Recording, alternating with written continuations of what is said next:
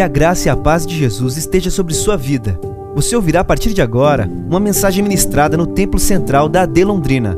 Que o Senhor fale fortemente ao seu coração e te abençoe de uma forma muito especial. Meus irmãos, paz do Senhor Jesus. Pode se assentar por gentileza. Eu quero expressar aqui a alegria do meu coração de uma vez mais poder estar com vocês aqui. Quero agradecer a Deus pela vida do reverendo pastor Elias, pelo privilégio de estar mais uma vez aqui nessa tribuna. Também pela vida do Pablo, que a gente vem conversando esses dias. Pastor, Deus te abençoe muito. Os demais pastores, obreiro aqui. E também pela vida do pastor Jodson. Pastor Jodson eu conheci quando era um adolescente jovem, se eu não me engano, né? Muitos anos atrás, lá no Rio de Janeiro.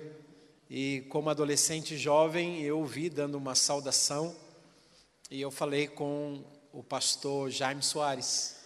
E esse menino vai longe. e eu estou vendo esse homem de Deus voando bastante, né? E voou para cá e parece que ele acha que o mandamento de Gênesis 1, crescei-vos e multiplicai-vos, é só para ele, né? Nesses dias já tem três. É. Glória a Deus por isso. Que Deus o abençoe junto com a sua família. Eu quero, o texto que eu vou ler com vocês é Romanos capítulo 4. Antes de ler esse texto, eu quero pedir oração por duas coisas. Primeiro, quero pedir que vocês estejam orando por um trabalho que nós estamos desenvolvendo na nação do Paquistão. Aqueles que me acompanham pelas redes sociais, sabe o que nós estamos fazendo lá, além da implantação de igrejas, além do movimento de evangelização na sétima nação mais perigosa do mundo para você ser cristão, além do trabalho com os escravos, a libertação deles. Eh, nós já libertamos 16 desses escravos e essa semana que vem estamos trabalhando para libertar mais cinco desses escravos. E o trabalho mais importante de todos é a escola que nós abrimos para as crianças em sistema de escravidão. É, amanhã, durante esse tempo que eu vou estar aqui com os irmãos, eu vou estar compartilhando um pouco mais do que Deus está fazendo naquela nação. Nós abrimos uma escola em uma nação que o ministro da educação e o, o filho do ministro da justiça ele me disse pessoalmente que é impossível nós permitir que vocês abram uma escola cristã, porque nós não educamos crianças cristãs. A nossa educação é voltada só para crianças muçulmanas. Me falou isso, eu olhando nos meus olhos. Nós tentamos de todos os meios, documentos para poder abrir essa escola com ONG, não conseguimos, com organização, não conseguimos, com igreja, não conseguimos. Impossível. E quem me conhece sabe, eu trabalho muito nos países muçulmanos. Países como Cazaquistão, Kirguistão, Tadiquistão, esses países todos, vocês sabem que até preso eu já fui em algum desses países, e alguns desses países já colocamos mais de 10 mil Bíblias em uma nação que é totalmente proibido a literatura lá cristã, mas fizemos tudo isso e não tinha, não tinha como, e eu estudo muito o, o Islã e, e, leio bastante o Alcorão e, e textos sobre o Alcorão, e Maomé, em um capítulo chamado Aranha, para quem é, já leu o Alcorão em português, tem um capítulo chamado Aranha. E ele diz assim: quando vocês entrarem em uma nação para estabelecer, ampliar o território do Islã, estabelecer o Islã como religião mundial, é, vocês vão tributar quem tem que ser tributado, morrer quem tem que morrer e tal, mas cuidem, cuidado para vocês não fazerem mal ao benfeitor. Maomé disse isso. E aí você vai ler o Alcorão e você vai ver que existe um. Maomé fala do benfeitor e as características do benfeitor é aquele que cuida de órfãos, que cuida de viúvas, que cuida de pessoas pobres. Então eu olhei para a minha vida, Deus disse para mim: olha para o que você está fazendo. E eu, tem mais de uma década que eu trabalho com órfãos, tem mais de uma década que eu trabalho com refugiados de guerra. e com pobres, com pessoas em, nas, nos países mais pobres do mundo. E eu juntei todos esses documentos e mandamos para o ministro da Educação na nação do Paquistão. E, irmãos, Deus fez um milagre. E eu fui aceito como um benfeitor. E pelas mãos do ministro da Educação, nós recebemos todos os documentos reconhecidos pelo governo para abrirmos a primeira escola cristã para crianças em sistema de escravidão naquela nação. Bendito seja o nome de Jesus. A escola, como eu sou benfeitor, a escola tem o meu nome, que é Edson Teixeira Dream Center School, Paquistão, e eu pedi para colocar internacional, porque a nossa escola é bilíngue. Começamos a escola para no máximo 60 crianças. Nós já temos dois turnos, temos 187 crianças libertas da escravidão. Nossa escola é bilíngue, é em urdu e inglês, e é em urdu e inglês porque essas crianças serão futuros líderes dessas nações, nações, porque o Paquistão faz fronteira com o Afeganistão, faz fronteira com o Irã, faz fronteira com a China, faz fronteira com a Caxemira, faz fronteira com a Índia. Eu acredito que Deus vai fazer coisas grandes nesse lugar. Então, por favor, orem pela nação do Paquistão, eu estou trazendo para o Brasil agora em outubro esse nosso evangelista, ele é a terceira geração de pregadores. O seu avô foi pastor e pregador no Afeganistão, seu pai, pastor e pregador no Paquistão, e hoje ele é um evangelista e eu o apoio desde 2014. E nós estamos trazendo ele para o Brasil agora esse ano. E quem sabe nós vamos fazer um passar aqui pela, pelo estado do Paraná e quem sabe, se houver disponibilidade na agenda de vocês, poderemos trazer o pastor Shazar Pervazin para estar aqui é, compartilhando histórias extraordinárias do que Deus está fazendo lá. Segundo pedido que eu faço para vocês, dia 29 agora, daqui a alguns dias, eu estou saindo com uma equipe para a nação da Síria. A Síria não concede vistos para missionários, vocês sabem disso. Eu conheço muita gente, muitos pastores, muitas igrejas foram fechadas e pastores importantíssimos no Brasil e fora do Brasil que não entram mais na Síria, não podem mais entrar na Síria, porque eles não concedem visto para pessoas religiosas, principalmente para cristãos. Então nós conseguimos montar uma brigada médica para atender as vítimas do terremoto e também para atender as vítimas da guerra que está há 12 anos assolando essa nação. E nós fizemos a solicitação e a semana passada, os nove membros da equipe, cinco deles são médicos, todos receberam o visto para poder entrar naquela nação.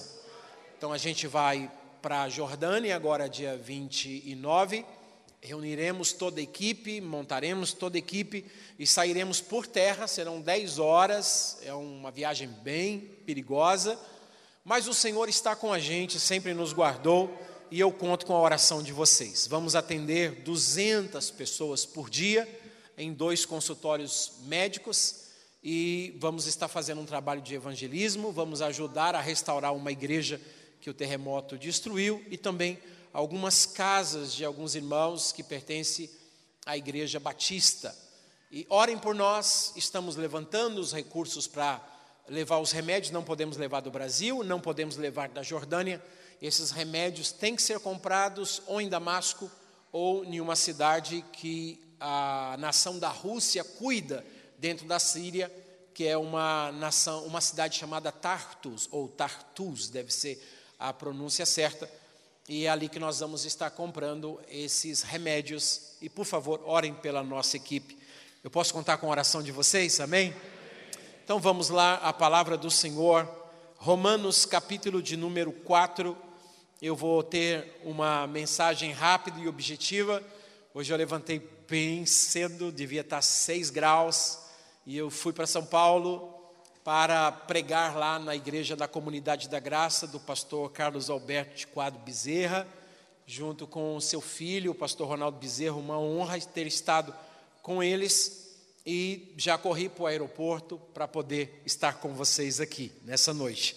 E eu tenho certeza que essa escola bíblica vai ser extraordinária. É, primeiro, porque eu vi o, os preletores que estão nessa escola. E eu falei para o pastor Jorge, ele falou: oh, você quiser descansar a tal hora? Eu falei: eu vou descansar nada, eu não vou perder nada, porque o que Deus vai fazer aqui vai ser extraordinário. Romanos 4,17, eu quero que você entenda que não é Paulo o autor dessas palavras, e também não é Abraão o autor dessas palavras. O autor, a origem dessas palavras é Deus. É Deus quem está falando isso que está escrito no versículo 17, essa parte A. Como está escrito? Já está escrito lá em Gênesis que Deus disse isso para Abraão: Por pai de muitas nações eu te constituí.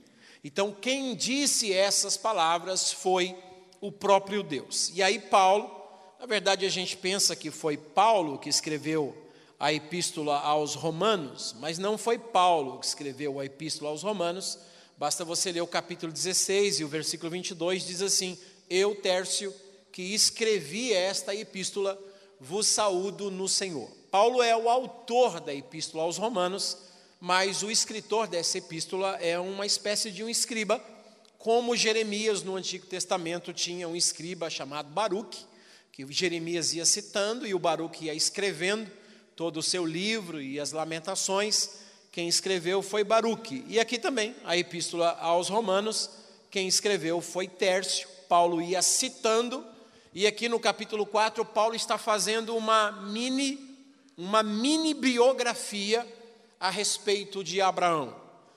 Por pai de muitas nações te constituí, perante aquele no qual creu o Deus que vivifica os mortos e chama à existência as coisas que não existem.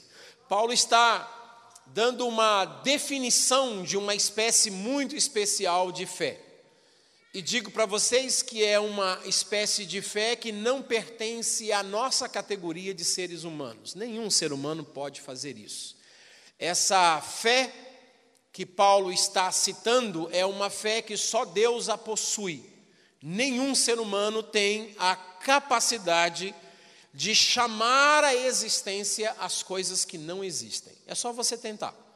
Só existe um único ser no universo chamado Deus que é capaz de olhar para o nada, em um mundo que está sem forma, vazio e dizer: haja. Só Ele pode falar e as coisas que não existem virem à existência. Só Deus pode dizer: haja luz, e a luz passa a existir. Só Ele pode dizer bara ou bará. Só Ele pode criar alguma coisa do nada. Nenhuma outra criatura e nenhum ser humano tem em si essa capacidade de fé. Se você quiser tentar, entre lá em um quarto vazio na sua casa, convide um cientista, convide as pessoas mais inteligentes e criadoras do mundo e tranquem-se lá nesse quarto por uma semana, sem nada no quarto. Daqui uma semana eu volto lá e eu vou achar só vocês e mais algumas sujeiras, porque é isso que o ser humano consegue fazer, sujeiras, né? E vocês não vão conseguir criar nada. Só Deus é criador. Nós somos criativos. Deus nos deu a capacidade de sermos criativos. A capacidade de sermos criativos não é a capacidade de sermos criador. Só Deus do nada cria alguma coisa e dessa coisa criada ele diz: agora eu te dou a capacidade de ser criativo. Você pode usar o ferro para fazer um microfone, pode usar o vidro para fazer um púlpito, pode usar a madeira para fazer uma bancada como essa. Você pode ser criativo, mas do nada você não consegue fazer nada. Só Deus do nada pode fazer alguma coisa. Quantos estão me entendendo, por favor, diga amém. Uma outra definição de fé, que é um capítulo inteiro dedicado sobre a fé, pelo menos 27 vezes nesse capítulo é citado a palavra fé, é Hebreus capítulo 11. E Hebreus capítulo 11 tem o autor de Hebreus, ele dá uma outra definição de fé.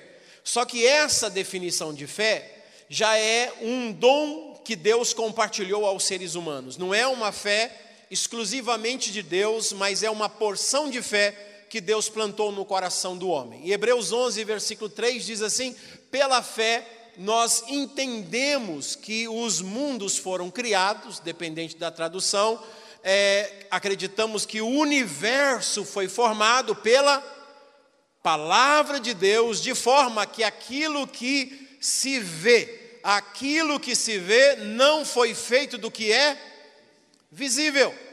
Então, essa é uma qualidade de fé. Primeiro, que já começa a mexer com a lógica, porque a lógica diz assim: deixa eu entender, para depois ver se eu vou acreditar. Hebreus 11 fala: é pela fé que você entende. Tem muita coisa que você não entende, porque você quer primeiro entender para depois acreditar. Deus diz: creia primeiro, que depois você vai entender. Porque essa capacidade de fé não tem a ver com a lógica. A lógica vai fazer você ver apenas o que é visível. A fé faz você enxergar aquilo que os olhos humanos não podem ver. E essa qualidade de fé vai te ensinar que Deus liberou a Sua palavra e o universo foi formado. E que agora, isso que é visível, foi feito não daquilo que não existe, foi feito daquilo que não se pode ver. Tem uma tradução, como a minha tradução vai dizer assim: de forma que o invisível veio a existir daquilo que é invisível. Ou seja, já existia, mas não aqui no nosso mundo. A fé foi um instrumento que Deus deu ao ser humano de trazer aquilo que já é real no reino de Deus para nossa realidade aqui. A fé é a capacidade de você enxergar o que os olhos humanos não podem ver, o que os ouvidos não podem ouvir, o que as mãos não podem apalpar, mas são coisas mais reais do que a nossa própria realidade. Na verdade, o mundo invisível é mais real do que a nossa realidade. Na verdade, o mundo invisível ele é mais antigo do que nós. Muito antes de existir seres humanos, já existia arcanjo, querubim, serafins, anjos, já existiam seres que adoravam a Deus, já existia. No princípio criou Deus os céus. Os céus são mais antigos do que a terra. O mundo espiritual é mais real do que a nossa própria realidade. Até mesmo Deus aqui essa noite, ele é mais real do que você que está na minha frente. Você que está na minha frente é real, mas Deus é mais real do que a nossa realidade. Então essa qualidade de fé é uma semente que Deus planta no coração do homem e o homem, embora o dinheiro não está no bolso, é como se já tivesse. Embora a porta não se abriu, mas é como se já estivesse aberta. Embora a doença não desapareceu, mas é como se já estivesse desaparecido. Embora aquela, aquela oportunidade não chegou, mas é como se já estivesse chegado. A tribulação não passou, mas a gente consegue cantar e se alegrar na tribulação como se ela já estivesse passado. Por isso, Hebreus 12, versículo 2, vai dizer, olhando para Jesus, o autor e o consumador da nossa fé, o qual, pelo gozo que lhe estava proposto, suportou a cruz, desprezando a ignomínia, e agora está sentado à destra da majestade nas alturas. O que, que o autor aos Hebreus está dizendo? É que Jesus suportou a cruz e desprezou aquela vergonha toda que ele estava passando. Era uma sexta-feira, um dia de dor, um dia de angústia mas ele despreza isso pelo gozo que lhe estava proposto, porque os olhos de Jesus não estavam colocados na sexta-feira da paixão, em que ele seria ferido e morto, os olhos de Jesus estavam em uma promessa do Pai, de que ninguém pode tirar a sua vida, mas o Pai me deu essa autoridade, eu a dou por mim mesmo e eu novamente a reaverei. Ele estava olhando para o domingo pela manhã. em que não existiria selo romano, nem pedra no sepulcro, nem principado, nem potestade, nem besta, nem anticristo, nem satanás, nem principado, nem potestade, nada poderia segurar o corpo de Jesus naquela sepultura. Ele estava de olho no domingo pela manhã. Nós somos malucos para o mundo, irmãos. Nós somos seres de outro mundo, porque Leia Romanos 5, versículo 3. Tendes por motivo, gloriai-vos por passardes por várias provações. Ai, que maravilha, que tribulação extraordinária. Você faz isso? É só um, um cara tomado por uma fé que não pertence a esse mundo, é que pode dizer assim: está difícil mas eu vou adorar e eu vou cantar, porque os meus olhos não estão aqui, os meus olhos estão na solução. Tiago 1, meus irmãos, tem de motivo, por motivo de grande alegria, o passardes por várias provações. Quem é que vai se alegrar na provação? É só uma pessoa que consegue enxergar o mundo invisível. Por isso, Paulo diz, 2 Coríntios 5, versículo 7 ao 9: Nós não vivemos por vista, nós vivemos por fé. Você consegue enxergar o que o mundo não pode ver. É como é uma loucura isso, é como Elias. O Elias chegou para Acabe e disse assim: Acabe, é melhor você subir, comer e beber, porque eu já estou ouvindo um barulho de abundante chuva. Gente, três anos e meio sem chover não tinha uma nuvem, não caía uma gota d'água há três anos e meio, não tinha nenhum sistema meteorológico, nem nuvens que dizia vai chover, não, é uma seca de três anos. E aí vem o profeta e diz: Eu estou ouvindo um barulho de abundante chuva, porque quem tem fé está em uma outra sintonia, você está ouvindo as coisas do reino. O Elias diz para o menino: vai lá, ora, é, vai lá e vê o que está acontecendo, que eu vou ficar aqui orando. O menino veio, e o que, que aconteceu? Nada, não tem nada. Segunda vez, o menino voltou, e aí? Hum, nada. Sexta vez, nada. E o Elias continuou orando. Na sétima vez, o garotinho disse assim: Ó, oh, Elias, eu vi lá, vindo do mar, uma nuvenzinha do tamanho da mão de um homem. O que, que é? No meio de três anos e meio sem chuva, não ter nenhuma nuvem, aparecia uma pequena nuvem do tamanho da mão de um homem. Aí o Elias que tem fé, e quem tem fé enxerga o grande quando os olhos humanos vê apenas o que é pequeno. É uma pequena nuvem diante dos olhos humanos, mas eu já estou ouvindo e vendo uma grande chuva. É melhor correr, porque a chuva vai descer. Então você consegue ouvir o que o mundo não pode ouvir, e você consegue ver o que o mundo não pode ver. É uma outra dimensão. Quantos estão me entendendo, por favor, diga amém. Então, nesse sentido, eu quero desmistificar uma uma frase que a gente dentro da igreja, eu escuto desde que sou novo convertido, e de tanto a gente escutar e ler, de pessoas sérias, de pessoas simples, a gente vai formando uma cosmovisão em cima de frases que a gente pensa que é verdade. Mas não é verdade, não está na Bíblia. Não existe isso na Bíblia. A gente escuta a expressão que o Abraão é o pai da fé. Isso não está escrito em nenhum lugar da Bíblia. Em nenhum lugar da Bíblia diz que o Abraão é o pai da fé. Abraão é o pai daqueles que creem, mas nunca o pai da fé. Abraão não tem em si atributos e nem características para ser o pai da fé. E eu vou provar isso para vocês nesses minutos. Abraão não tem condições de ser o pai da fé. Eu citei para vocês Hebreus capítulo 12, versículo 2. O que é que diz Hebreus 12, 2? Olhando para.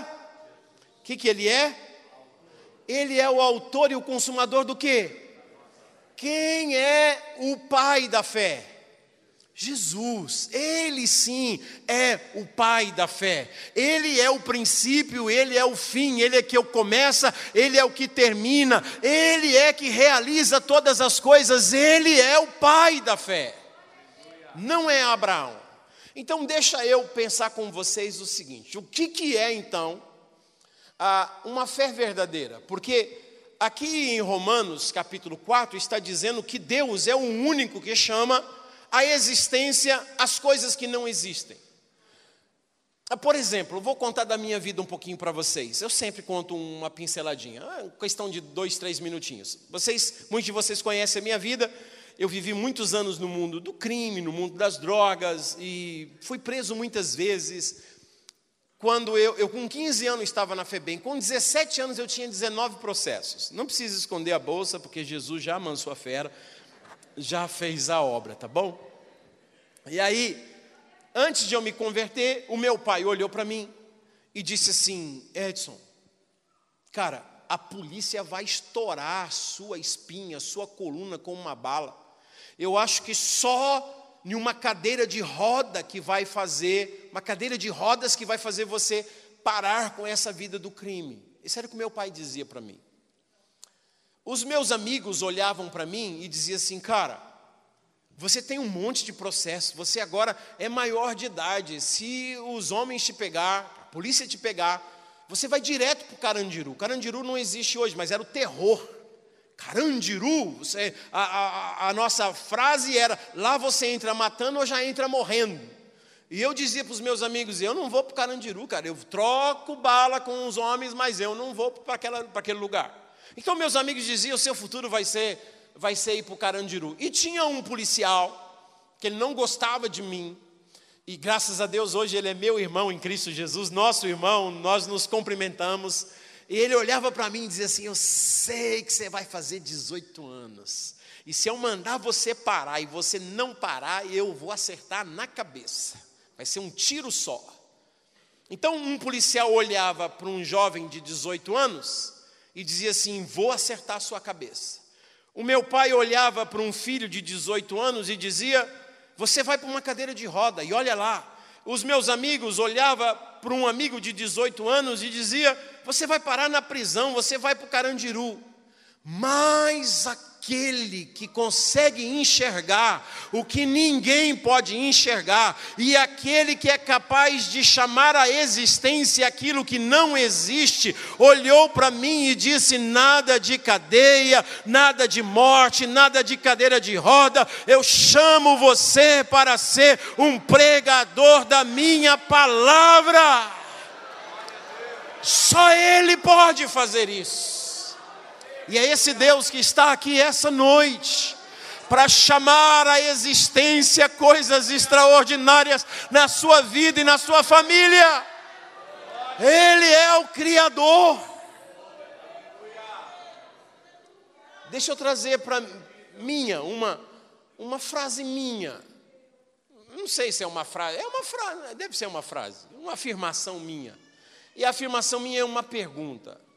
Diante disso, de que essa fé de chamar à existência aquilo que não existe é uma fé que só pertence a Deus.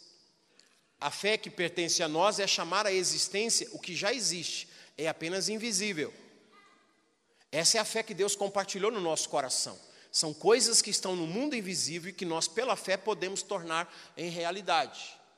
Agora, Deus, Ele é capaz de chamar à existência o que não existe, não é invisível, não existe. Aí Ele começa a criar. Então, se essa é uma fé que pertence somente a Deus, a minha pergunta é a seguinte: quem é que tem uma fé verdadeira? Eu, Edson Teixeira, em olhar para esse Deus todo-poderoso, onipotente, onisciente, onipresente, que faz o que quer, que opera milagres, maravilhas, que os céus o adora, que é Deus de eternidade a eternidade, que é atemporal, que está fora do tempo, fora do espaço, esse Deus que controla todas as coisas, ter uma fé verdadeira é a minha capacidade de acreditar nesse Deus que pode todas as coisas? Ou será que a fé verdadeira é um Deus todo-poderoso olhar para um ser infinito, um ser finito como eu, cheio de defeitos, de problemas, de dificuldades, de pecados, de fraquezas, que não pode fazer nada, que não é onisciente, que não é onipresente, que não é o potente, que na verdade é um ser que não tem poder algum, e esse Deus todo-poderoso olhar dos céus e dizer: Eu acredito em você. Quem é que tem uma fé verdadeira? Eu em acreditar em um Deus que pode todas as coisas, ou um Deus que pode todas as coisas acreditar em alguém que não pode fazer nada? Olhe a pessoa que está do seu lado, olhe bem sério para ela e pergunte assim para ela: ou você acha que Deus não precisou de muita fé para acreditar em você?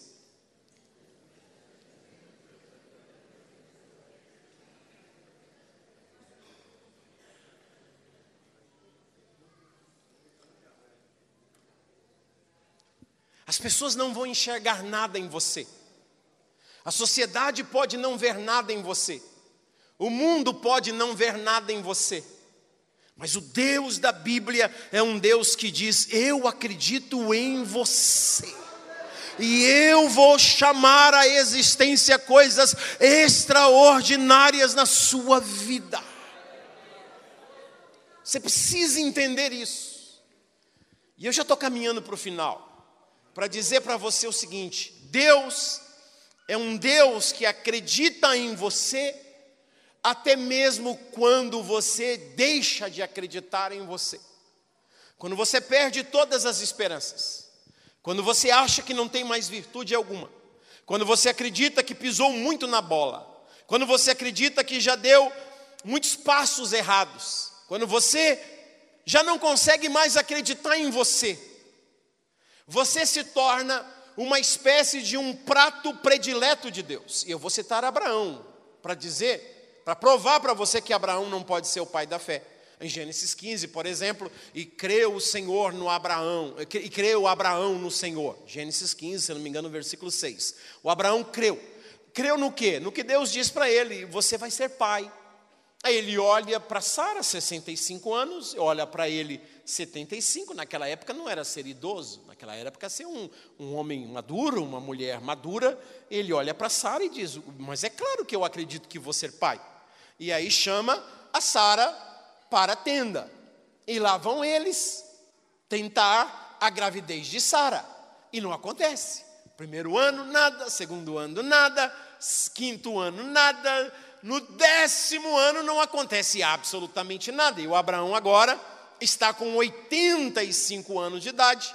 Aí a Sara tem uma ideia. Ela diz assim: meu amor, eu, eu tenho uma ideia aqui, por que, que você não. Vamos fazer a primeira barriga de aluguel da história? Toma aqui a minha serva Agar, deita-te com ela. Eu acho que Deus está precisando dessa ajudinha nossa. Deus não está sendo assim, Ele precisa da nossa ajuda. Então, eu vou ser mãe através da minha serva. E o Abraão parece que disse assim: Sara, quanto tempo que você demorou para ter essa revelação, mulher?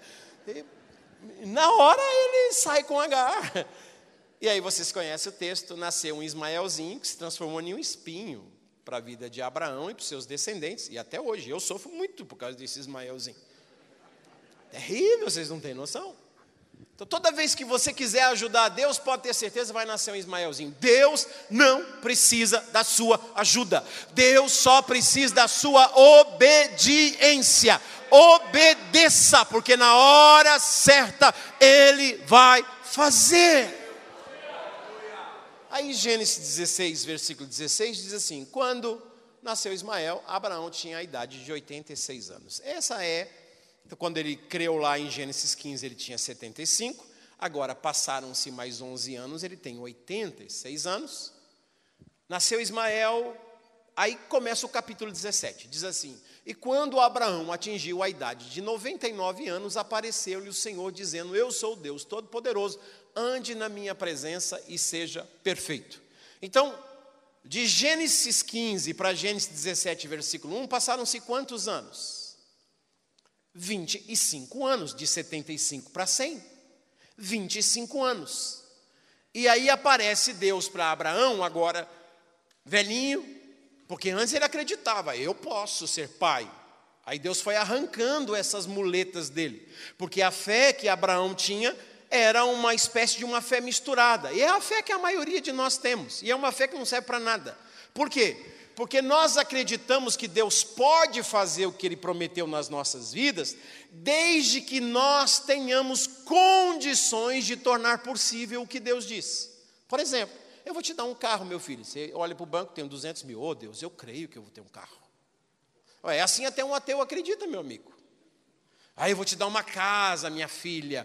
Aí você olha, tem meio milhão de reais. Ai, claro que eu acredito. Então não é uma fé que você tem em Deus, é uma fé que você acredita que Deus é fiel para cumprir o que ele está prometendo, mas porque você tem capacidade de tornar realidade o que Deus prometeu. Então não é uma fé que você tem em Deus, é uma fé que você tem na sua capacidade. A fé verdadeira é quando você não tem nenhuma capacidade e somente Deus diz: Eu acredito e eu vou fazer na sua vida. Aí a fé verdadeira diz: então tá bom, eu só vou cooperar contigo, porque o dinheiro no bolso eu não tenho, a porta não está aberta, o dinheiro para o carro não tenho, o dinheiro para casa eu não tenho, o dinheiro para o casamento não tem, nem o varão para casar, né, irmã? Eu não tenho, mas eu acredito. Quantos estão me entendendo, por favor, diga amém. Aí Deus vai arrancando essas muletas. Vou arrancar essa muleta sua, Abraão. Aí o Abraão agora está com 99 anos. Aí aparece Deus para ele aparece Deus para Abraão e diz assim: Abraão, Gênesis 17, 17, por gentileza, Deus diz: Você vai ser papai. Aí o Abraão, para não dar risada assim, como que se Deus estivesse olhando para a cara dele, o que, que ele faz? Ele se prostra e cobre o rosto. Mas ele cobre o rosto para quê?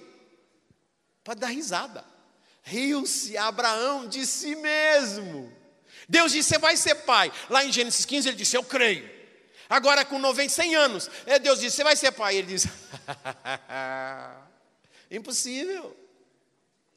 Aí Deus diz: O Abraão diz: Poderá um homem de 100 anos de idade gerar um filho? E poderia Sara dar à luz com, aos 90 anos? Deixa eu fazer uma pergunta: Abraão está crendo em Deus? Quem está crendo em Abraão? Deus. Essa é a nossa história. Nós somos o que somos não é porque nós acreditamos em Deus, nós somos o que somos porque Deus acreditou em nós. Até a nossa salvação não fostes vós que me escolhestes, mas eu escolhi vocês. Tudo veio dele, ele começou a história. Ele é o Deus que acredita em nós. Glória a Deus. É, no versículo 18, né? tomara, permita que Ismael viva diante de ti, Deus, porque desse mato aqui não sai coelho, Abraão está dizendo. Aí no capítulo 18, Deus está trocando assim uma ideia, os anjos, né? Trocando uma ideia com Abraão. Ó, oh, daqui um ano eu vou voltar, acho que é Gênesis 18, versículo 11. Eu vou voltar e Sara vai dar uma luz um filho. Aí, é, Abraão e Sara já eram velhos, idade avançada. E a Sara já havia passado a idade de ter filhos. Essa é uma tradução boa, né? A tradução no original diz assim: E a Sara já havia cessado o incômodo das mulheres. Ou seja, a menstruação, aquele que vem todo mês, né? Então ela já tinha passado esse período fértil. Eu lembro uma vez numa escola dominical, eu perguntei o que, que era o incômodo das mulheres e uma irmã, o marido? O marido? Eu falei, fica firme, irmã, vai passar também. Assim como, assim como passou o incômodo das mulheres, vai passar também. Seja perseverante, irmã. Então, Abraão era, a Sara e. Primeiro, eles eram velhos, avançados em idade. E Sara já havia passado a menopausa. A senhorinha já tinha suado para Dedéu. Aí veja o que é que diz o versículo 12. Por isso ela fez o quê? Ela riu-se consigo também, diz assim: Ah, depois já estar velha e o meu Senhor já velho. Gente, isso daqui está na Bíblia. Ela está quase que dizendo para Deus: Não tem Viagra aqui. Não me olha com essa cara de evangélico escandalizado, não. Está lá, está ou não está? Quando ela diz assim: Ainda terei prazer. Ela está falando de desejo sexual. Ela diz assim: Eu olho para Abraão e fico deprimida, Deus.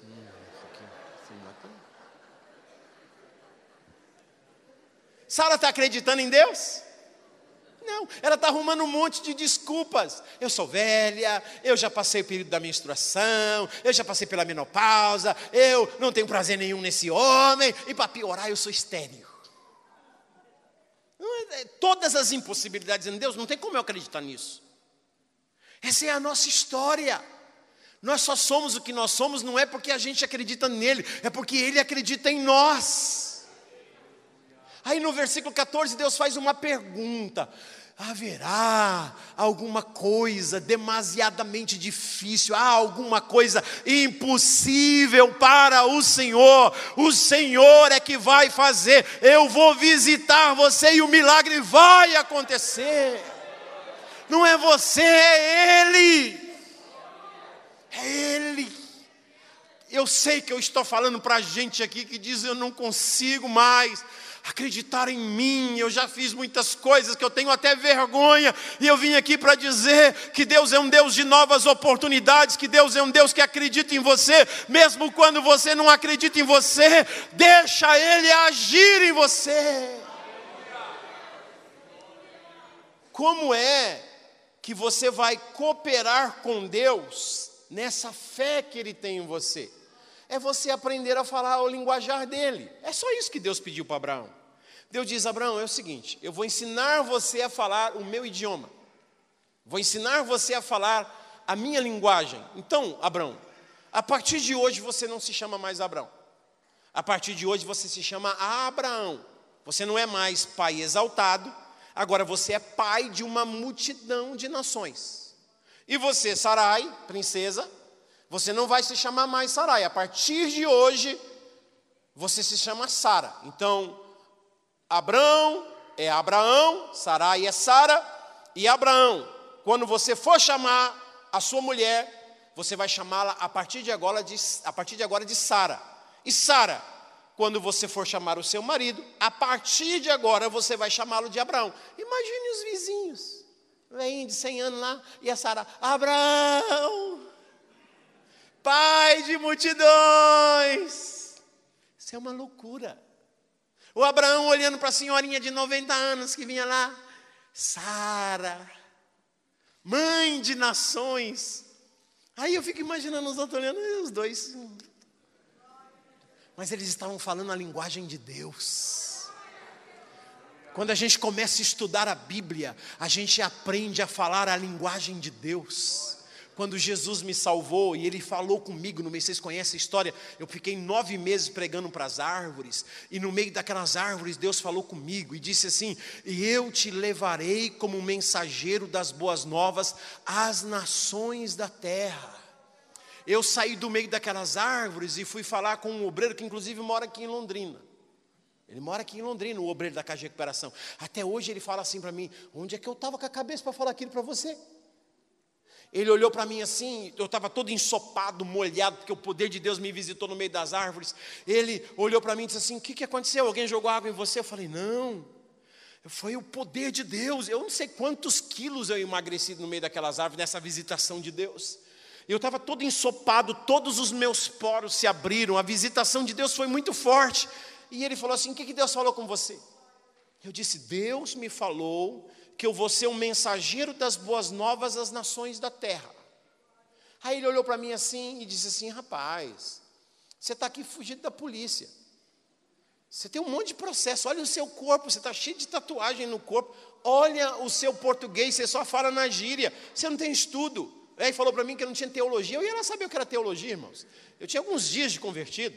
E, e eu, não, eu não tinha teologia tudo que esse meu amigo me falou era verdade. Só que o que o meu amigo me falou era uma verdade relacionada ao meu passado. E o que Deus falou comigo era uma verdade relacionada ao meu futuro. E entre o meu passado e o meu futuro eu decidi, fico com a voz de Deus, com a visão de Deus, eu abraço os planos de Deus para a minha vida. Eu já pisei em 96 nações do mundo. Eu não tenho nenhum estudo. Eu saí da escola com 9 anos de idade, na terceira série do primeiro grau. Eu tenho quase 30 livros escritos em espanhol, em inglês, em português, em urdo. Tem livros sendo traduzidos para o árabe. Sabe por quê? Porque Deus falou comigo, Deus acreditou em mim e Ele me ensinou a falar a linguagem da fé, falar a linguagem dEle. É isso que rompe grilhões. É isso que quebra cadeias, é isso que despedaça as limitações, é isso que abre as portas, é isso que faz Deus ser Deus. Deus não depende da sua capacidade, do seu dinheiro. Deus depende de você falar a linguagem dele. Deus quer que você creia no que ele fala a seu respeito e que você confesse isso todos os dias. Aleluia. Aleluia. Eu quero convidar você a ficar em pé e levantar, levantar as suas mãos e adorar, adorar o Deus criador de todas as coisas, aquele que chama a existência aquilo que não existe. Ele pode chamar saúde sobre a sua vida, ele pode chamar cura, ele pode chamar milagres hoje, ele pode liberar um futuro extraordinário para a sua vida agora. Oh, O rabanja shamando bokoro bakara mashiri ramanda rabakara bahala. O rababashiri ramahalamayas. Os seus filhos estão nas mãos do Criador. O seu futuro está nas mãos do Deus de Abraão.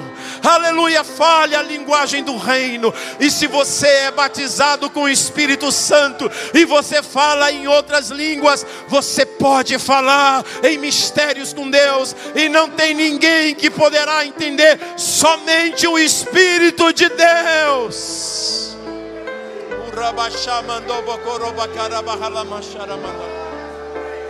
O Rabashamando Bokoroba Halabashiri Ramanda Bakaraba. O Shiriara Ramando Bokoroba Halabashiri Karabahalama.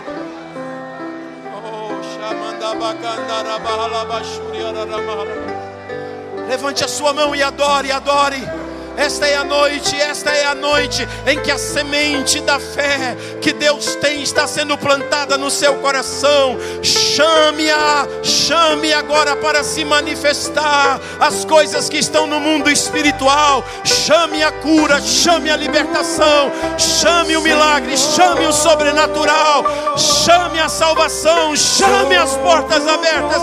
Chame agora.